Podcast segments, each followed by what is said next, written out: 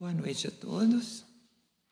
O Sermão do Monte foi a maior declaração de amor que a humanidade já recebeu.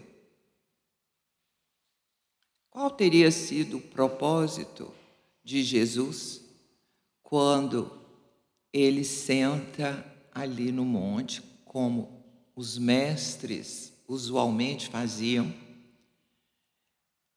e recebendo toda aquela multidão com seu olhar misericordioso, dirigia-se a eles. Qual teria sido o propósito de Jesus? O mundo, naquele tempo, estava mergulhado em profunda tristeza. Muitas aflições, muita agonia, muito destempero, muita injustiça. Muita injustiça social. Muita separatividade. E Jesus, cheio de compaixão, olha para aquela multidão e os vê a todos. Então ele quer levar o consolo e a esperança. O consolo, como? Dizendo a eles que há um programa, há um plano de Deus e ele, como emissário de Deus, queria executar esse, precisava executar esse plano.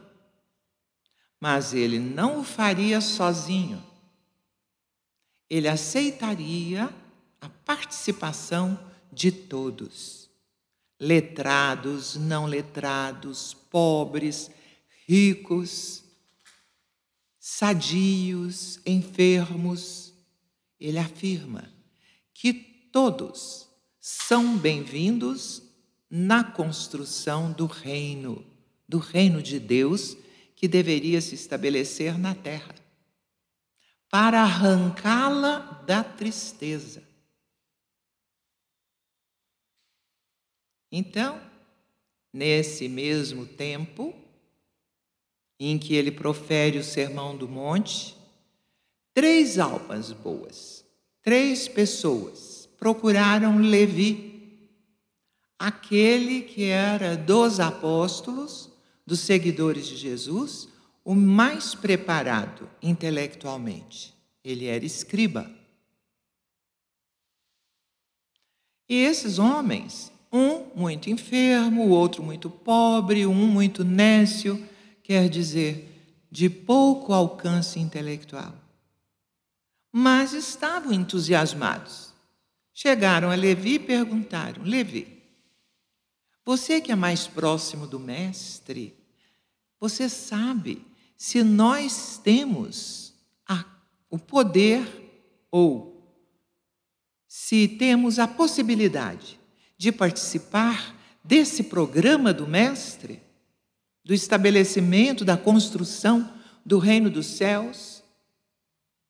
Aí, Levi, né, na sua humanidade, na estreiteza né, dos seus horizontes, ele disse: Mas como? Você é quase não anda, é aleijado. Você é uma pessoa que não sabe nem ler. E você, outro, é tão pobre, tão pobre. Como é que vocês colaborariam na construção desse reino? E eles saíram da casa de Levi muito tristes, porque queriam muito ser incluídos como participantes nessa construção do reino dos céus, ali na terra.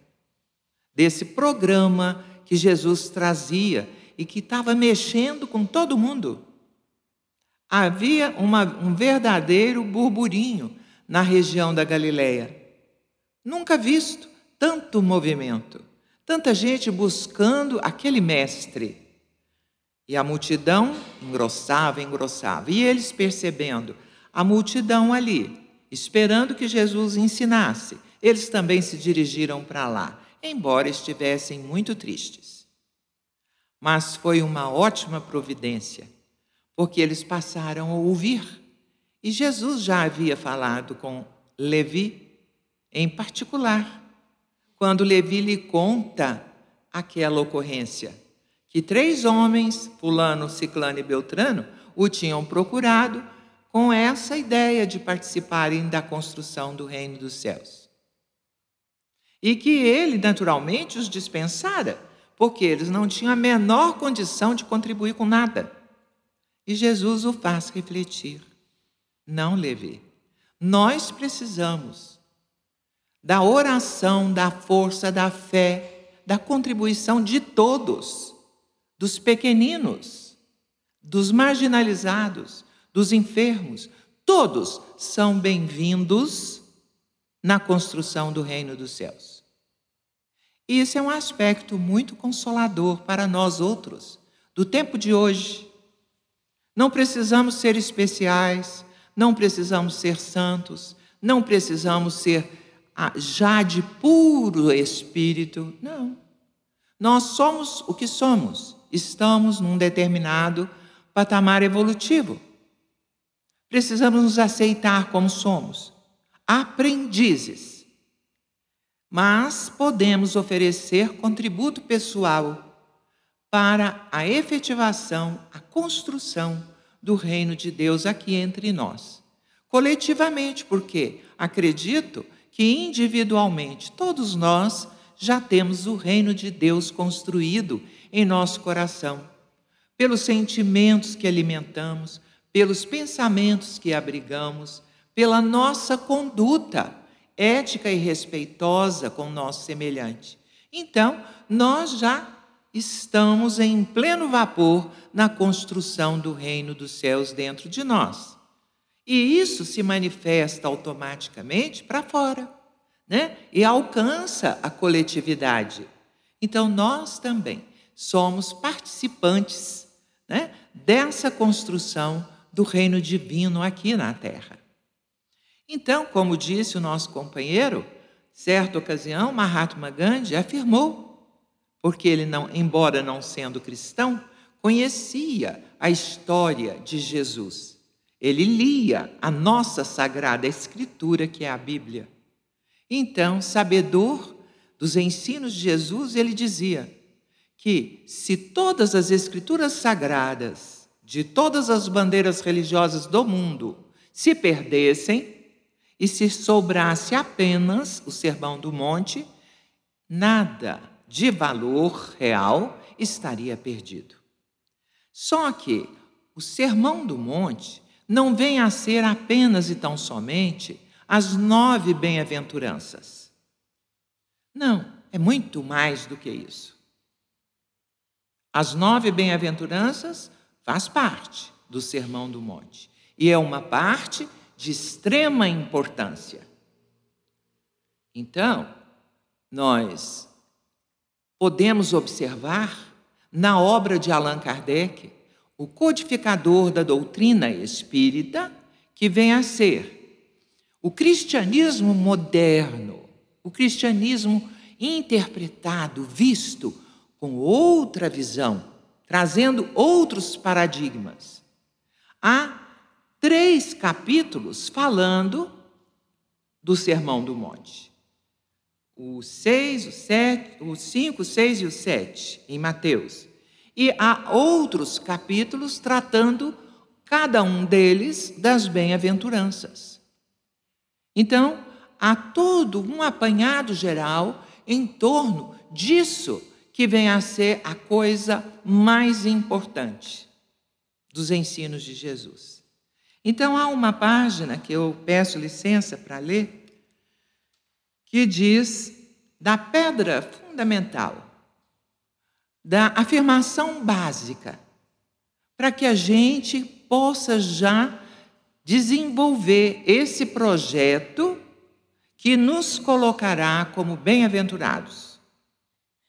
Por quê? A primeiro fundamento das bem-aventuranças vem a ser a humildade.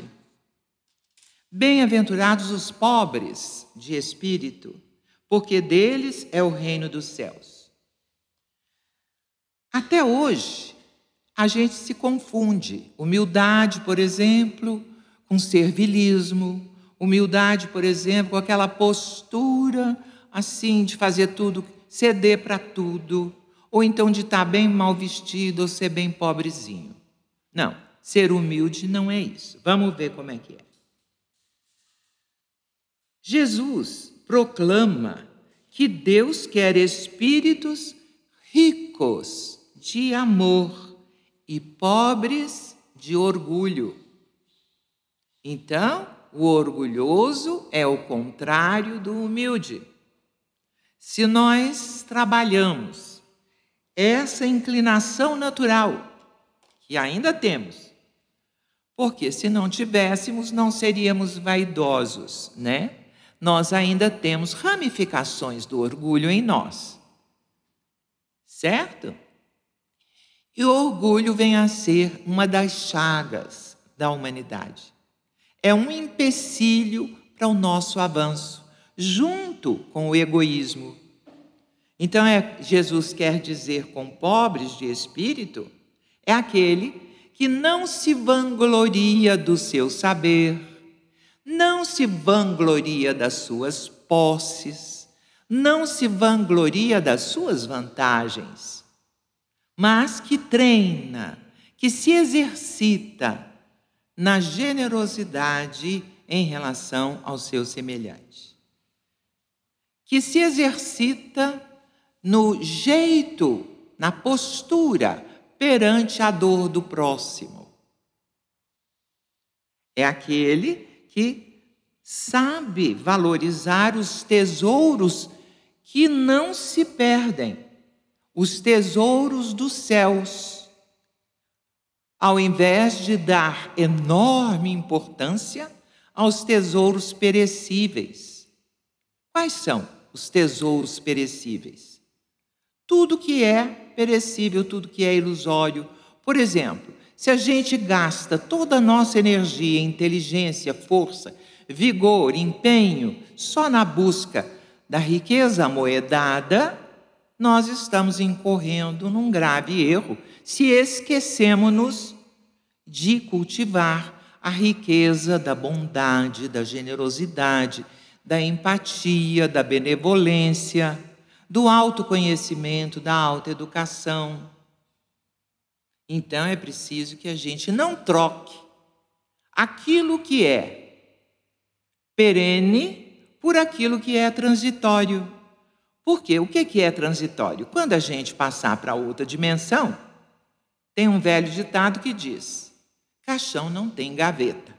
Então vai ser impossível levar as conquistas aqui da nossa luta terrena. Né?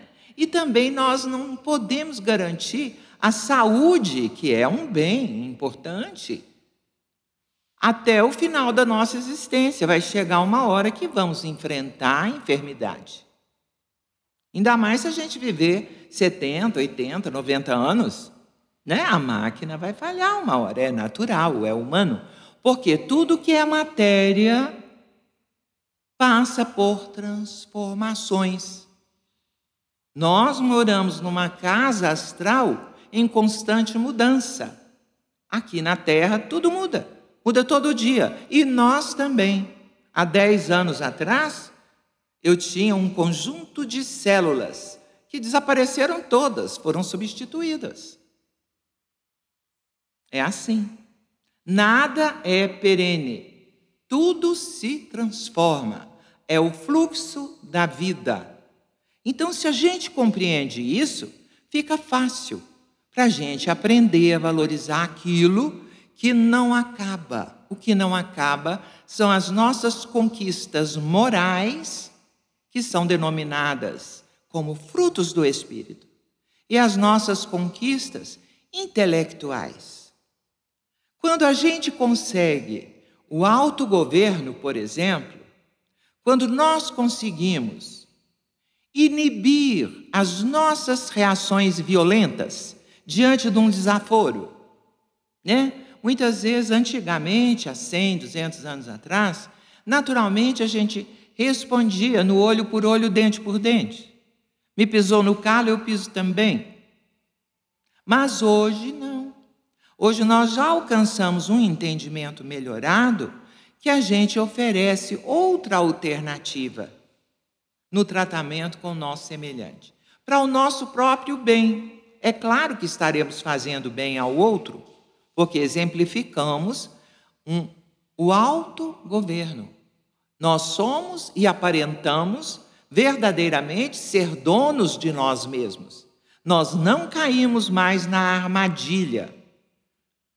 Mahatma Gandhi disse certa vez também que nunca precisou perdoar, porque ele nunca se sentiu ofendido.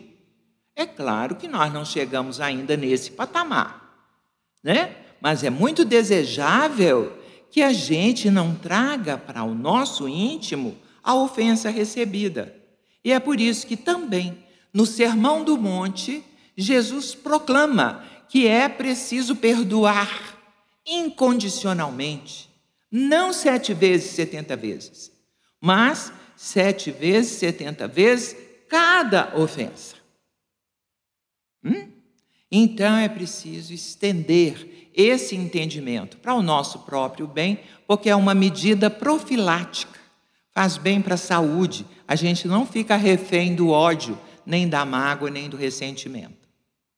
E Jesus ainda completou: olha só, é preciso amar o inimigo não só perdoá-lo. Ora, essa afirmação dele para aquela multidão provocou um verdadeiro alvoroço. Oh, não era usual naquele tempo amar inimigo, que coisa! Amar o próximo, até que a Bíblia, o Antigo Testamento, já falara disso, mas o próximo que eles entendiam era o próximo que pensava igual a eles, que ia na sinagoga igual a eles, que se comportavam igual a eles. Esses eram os próximos. Aquele outro que pensasse diferente ou fosse de uma classe social diferente não era considerado como próximo. Mas Jesus afirma que é preciso amar, amar incondicionalmente. Está lá no Sermão do Monte. Por quê? Porque a esperança que ele transmite nesse sermão é a esperança que batalha, que luta pela união. O que, é que faz a união? O amor fraternal. O mais importante dos tipos de amor é o amor que cria sincronicidade entre humanos. É por isso que os judeus foram aquinhoados com a benção. Em primeiro lugar, diante de todos os, antes de qualquer outro povo, antes de qualquer outra raça, com a ideia do monoteísmo, da adoração de um único Deus. Único quer dizer por quê que foi colocado isso? Porque único é união não separatividade. Se formos pensar no politeísmo, cada seita, cada grupo honrava uma divindade diferente. Então, essa ideia do Deus único tem como objetivo e atrás o propósito de nos fazer pensar na importância da fraternidade. Continuando essa leitura aqui, falando sobre a humildade, diz assim: seus bens não são jamais corroídos pelas traças, tampouco podem ser subtraídos pelos ladrões. Aqueles humildes que valorizam os bens não perecíveis, as virtudes.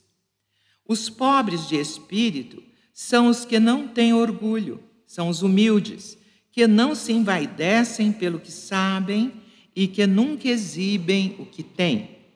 A modéstia é sua marca, o seu distintivo, porque os verdadeiros sábios são aqueles que têm ideia de quanto não sabem.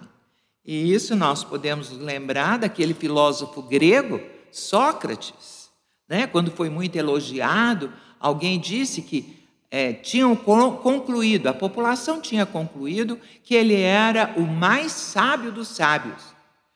E ele disse: Sou sábio porque sei que nada sei.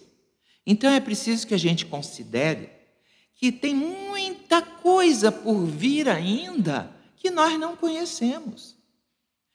Tanta coisa, tanta ciência, tanta descoberta a ser realizada. Ora, quem é que pensava numa internet há 100 anos atrás? Né? Quem é que pensava, por exemplo, em medicamentos ou procedimentos na área da medicina né? tão sofisticados a ponto de realizar a extração de um tumor sem abrir a, o corpo? Buscando no visor tipo televisão e a agulha ali localizar aquela, aquela, aquela ferida ou aquele tumor e poder retirá-lo. Né? A laparoscopia, há 100 anos atrás, não se sabia disso. Então, quanta coisa há 200 anos a gente não sabia. E quantas coisas ainda vamos compreender e alargar os nossos horizontes. Então, Jesus nos convida para isso, para aprendermos a pensar, alargar os nossos horizontes, buscar uma ética tal qual ele nos ensinou, porque a ética de Jesus e a sua pedagogia era da valorização do ser humano. E para valorizar o outro, precisamos ser fraternos. Precisamos entender né, que cada um de nós está num momento evolutivo diferente, num patamar diferente. Então, aquilo que o outro vê não é a mesma coisa que eu vejo. E é preciso que a gente cultive o amor que respeita o ponto de vista do outro, o tempo do outro, o jeito de ser do outro. E que a gente se predisponha a ser fraterno e solidário, a amparar a quem necessita. E é por isso que, mesmo no Sermão do Monte, ele diz que na convivência uns com os outros, o que nos garante como passaporte para o reino dos céus é a qualidade da mansuetude. Bem-aventurados, felizes os mansos, porque deles é o reino dos céus. Então, para chegar lá na dimensão paradisíaca, onde nós nos sentiremos bem, justificados perante a nossa própria consciência, é quando nós nos predispomos a valorizar o outro, a não ofender, a não magoar, a tratar o outro com respeito e com mansidão. Quando nós enfurecemos, quando nós nos entregamos à raiva, quando nós cultivamos o fogo na fogueira, quando nós, ao invés de exterminar a contenda e a guerra, nós botamos fogo, queremos ver o espetáculo nevando. Por que será que as coisas, os crimes, as maldades dão tanto ibope nas notícias? Porque ainda temos essa condição. Né? Então é preciso que a gente se autoeduque, se autoconheça, para poder ir retirando de dentro de nós essas inclinações que nos torna infelizes que nos amesquinham, que nos fazem pequenos, mas Jesus diz que nós todos, e ele ensina isso no Sermão do Monte, nós todos podemos orar a Deus, ao Pai que é generoso. O Pai que não é mais, não deve ser mais visto e sentido com temor. Ele não é o chefe dos exércitos.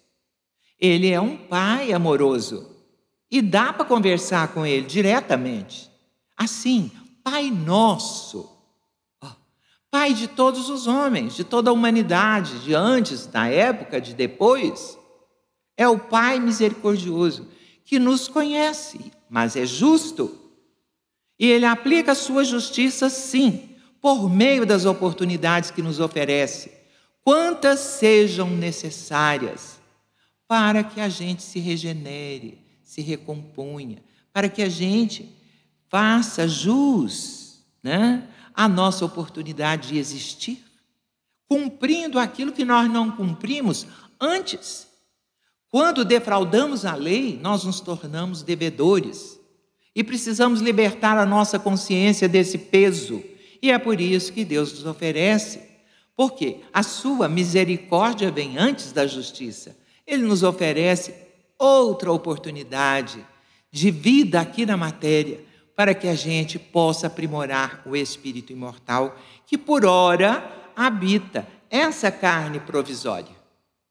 Esse uniforme de trabalho, que é o corpo físico, mas que é temporário, porque só o espírito é imortal. E aqui estamos aprendendo, aprendendo e trazendo para nós, para a nossa integridade, para fazer parte de dentro de nós, da nossa essência, esses ensinamentos de Jesus. E ele diz também no Sermão do Monte que nós não precisamos preocupar tanto com os teres e haveres. Por quê? Vejam vocês, olhai os lírios do campo, olhai as aves do céu. Lá tinha muito passarinho. E convidou aquela multidão para olhar. Ó, oh, eles não ceifam, não juntam em celeiros, entretanto o Pai amoroso os alimenta. E vós sois muito mais do que os passarinhos.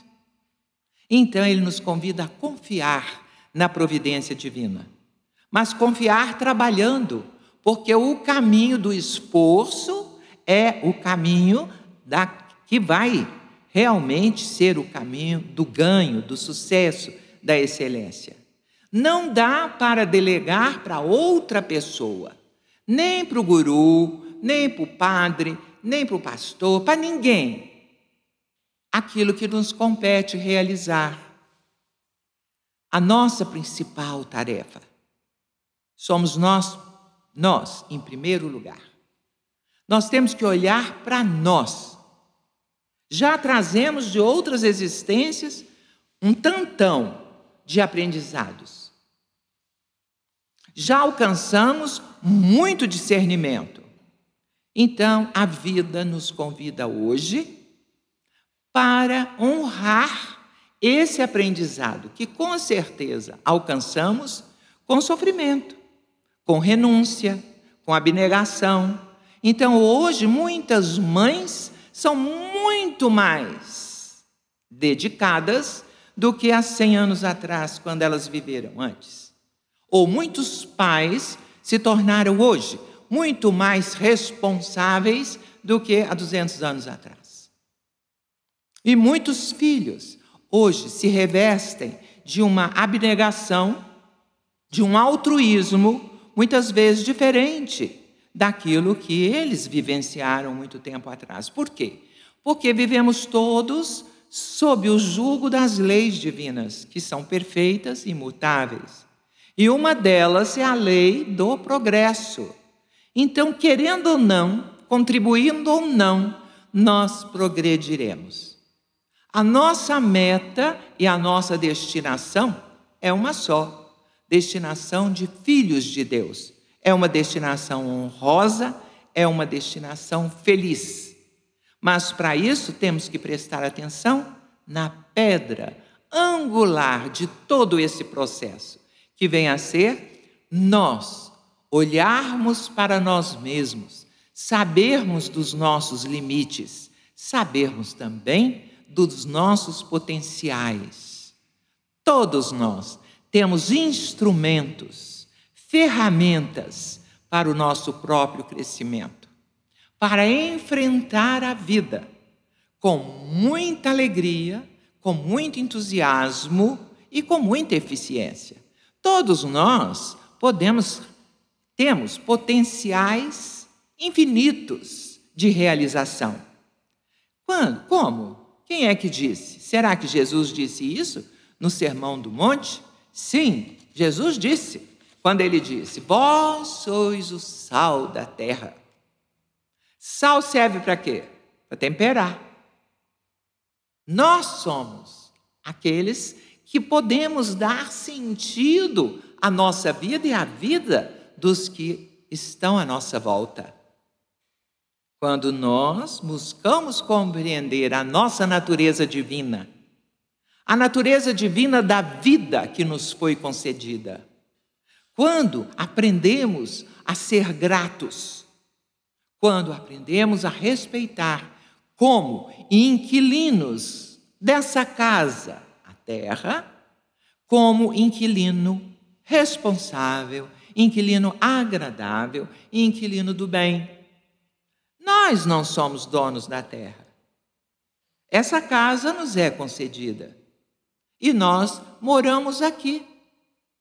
Poderemos ser expulsos se não agirmos de acordo com a lei do inquilinato.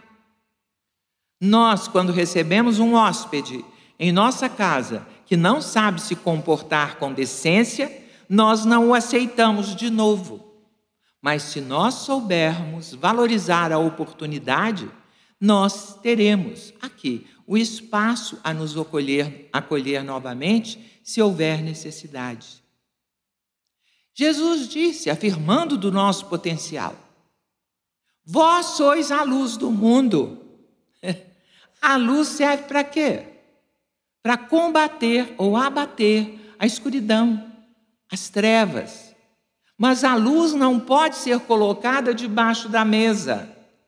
Tem que ser colocada no alto. Não dá para esconder a luz, porque só assim ela cumprirá as suas funções de clarear. Então ela não pode ser guardada numa caixa de madeira. Ela tem que ser servir para realmente clarear. Então que não sejamos assim tão tímidos Dizem que o mal é, alcança mais vitória do que o bem nos tempos de hoje, porque os bons são tímidos, não têm coragem né, de manifestar ou de ter uma postura, uma postura coerente com aquilo tudo que já aprendeu dos ensinos do Mestre. Então, importa muito que a gente se conscientize do nosso papel de cristãos, que fazemos parte como cidadãos robustos, fortes do reino do céu que nós estamos implantando coletivamente aqui na terra. Somos convidados a engrossar fileira. Fomos convidados por Jesus, naquele dia, lá no monte, seja qual for a nossa condição social, a nossa condição intelectual e até mesmo a nossa condição moral. Todos nós temos algo a oferecer sempre. E ele continua aqui. Os humildes são simples ao falar, são sinceros e francos no agir. Não fazem ostentação de saber nem de santidade a humildade tolerante em sua singeleza compadece-se dos que pretendem afrontá-la com seu orgulho. Cala-se diante de palavras loucas. Suporta a injustiça, vibra com a verdade. A humildade respeita o homem não pelos seus haveres, mas sua, por suas reais virtudes. A pobreza de paixões e de vícios é a que deve amparar o viajor que busca sinceramente a perfeição. Foi esta pobreza que Jesus proclamou, a pobreza de sentimentos baixos, representada pelo desapego às glórias efêmeras, ao egoísmo e ao orgulho. Ele ainda disse lá no Sermão do Monte que não se pode servir a dois senhores. Não se pode servir a Deus e a Mamon. Então ele está mostrando aqui a condenação à idolatria. Não podemos nos tornar idólatras. Não podemos ter nenhum ídolo, nem ídolo de família, nem ídolo de nação, nem ídolo de eleição, nem ídolo de candidato, nem ídolo de coisas materiais, nada. Porque precisamos ser livres para servir a Deus. É preciso ser consciente, é preciso ser livre, É preciso ser natural, simples e espontâneo no trato com o Senhor. Foi quando ele ensinou a orar, orar o Pai Nosso, que é todo um conjunto das nossas necessidades e de uma forma simples e sintética. Ele nos ensina a falar com Deus, mas diz que é preciso falar no quarto íntimo, não para fazer como os fariseus, que se postavam nas esquinas, vestidos de linho, impecáveis ao vestirem na aparência e alardeavam as preces em alto e bom som para aparecer, para aparentar uma santidade que não tinham. Então Jesus os desmascara e diz que é, não é pelo número de palavras bonitas que você alcança Deus, você o alcança pela sinceridade, pelos pensamentos, pelos sentimentos verdadeiros. Então, é, pobres de espírito são os simples e os nobres, não os orgulhosos e velhacos. Pobres de espírito são os bons, que sabem amar a Deus e ao próximo, tanto quanto amam a si próprios. São aqueles que observam e vivem as leis de Deus, estudam com humildade, reconhecem o quanto ainda não sabem e imploram a Deus o amparo indispensável às suas almas. Era a respeito desses homens que o Mestre Nazareno, em suas bem-aventuranças, estava se referindo. E ainda, nós nos lembramos que ele encerra, ele encerra com uma alegoria a sua fala, né? o seu discurso, que foi um longo discurso, porque só as bem-aventuranças são nove, né?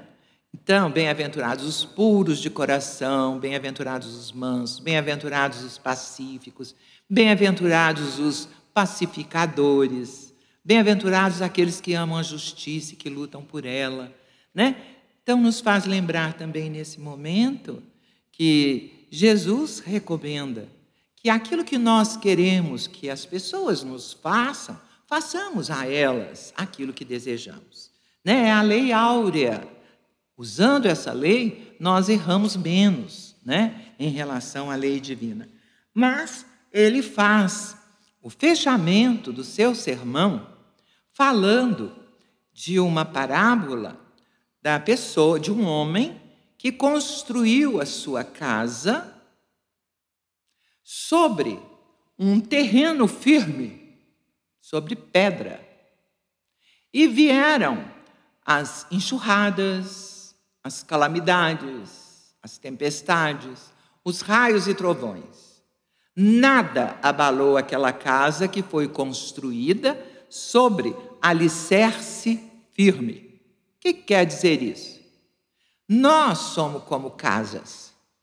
Quando nós cultivamos os ensinos de Jesus, procuramos compreendê-los, interpretá-los com justeza e aplicá-los em nosso dia a dia, nós somos como casas firmes.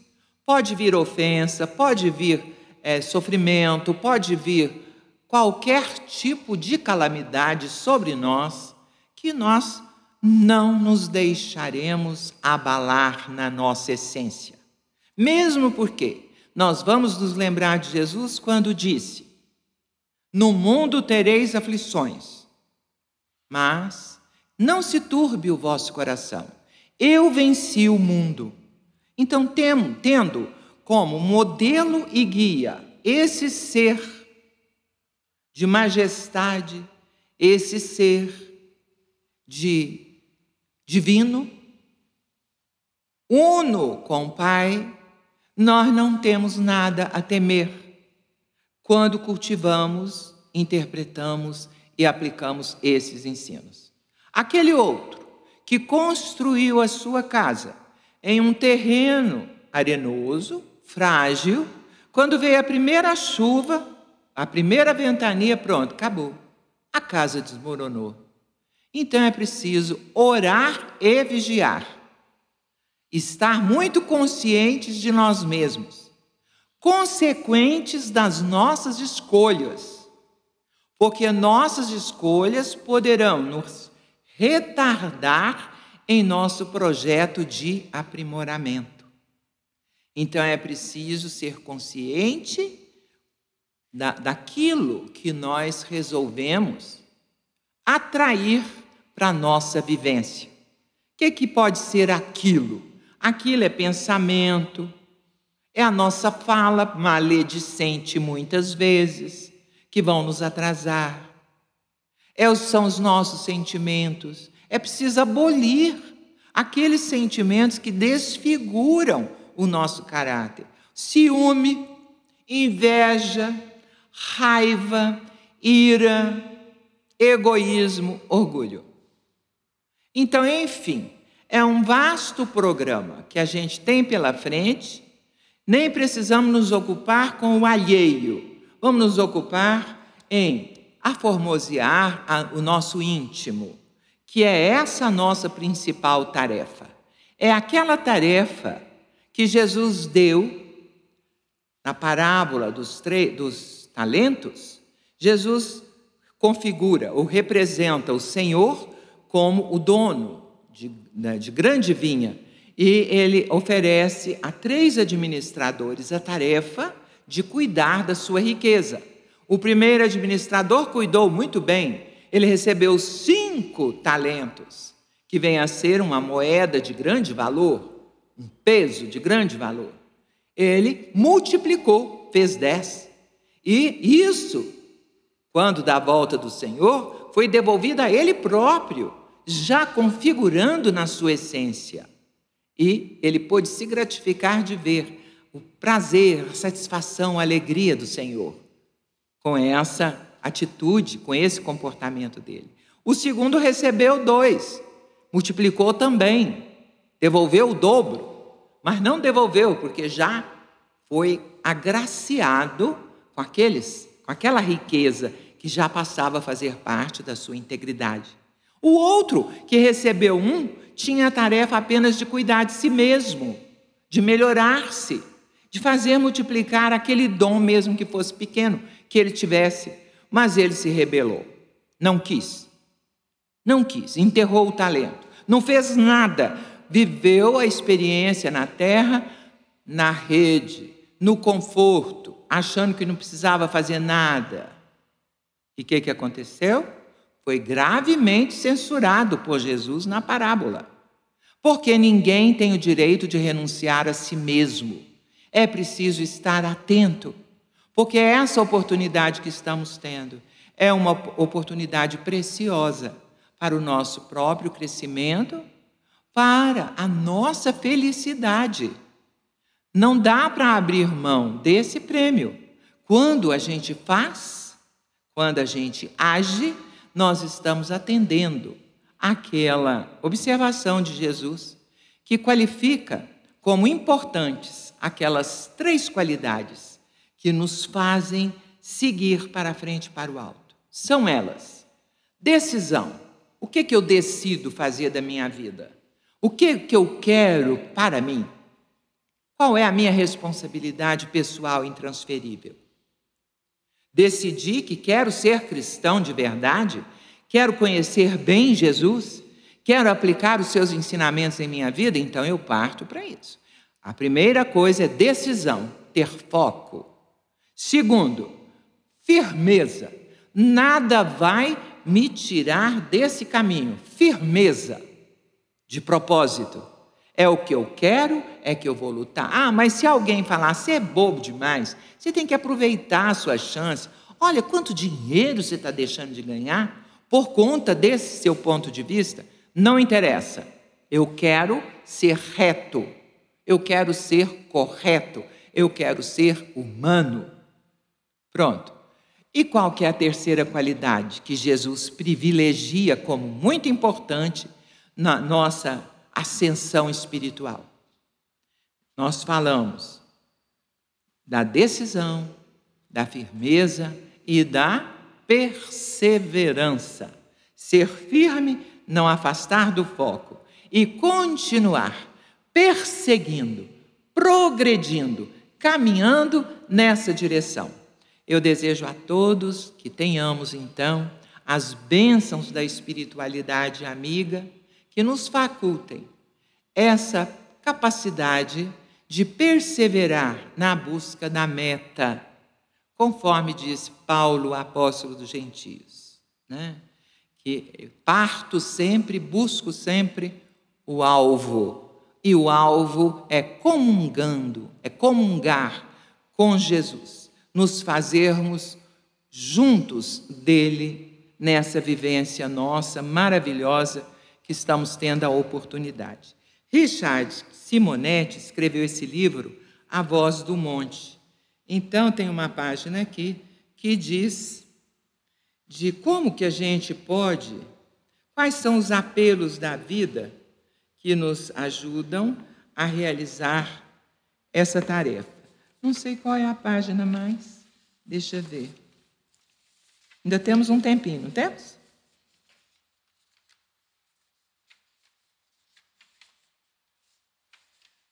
Saiu a marca do livro.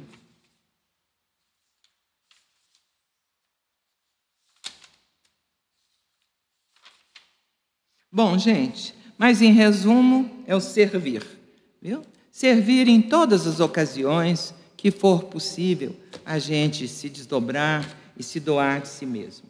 Certo? Essa é a ordem do dia e a afirmação de base. Estamos aqui para servir e para crescer em sabedoria. Obrigada pela atenção.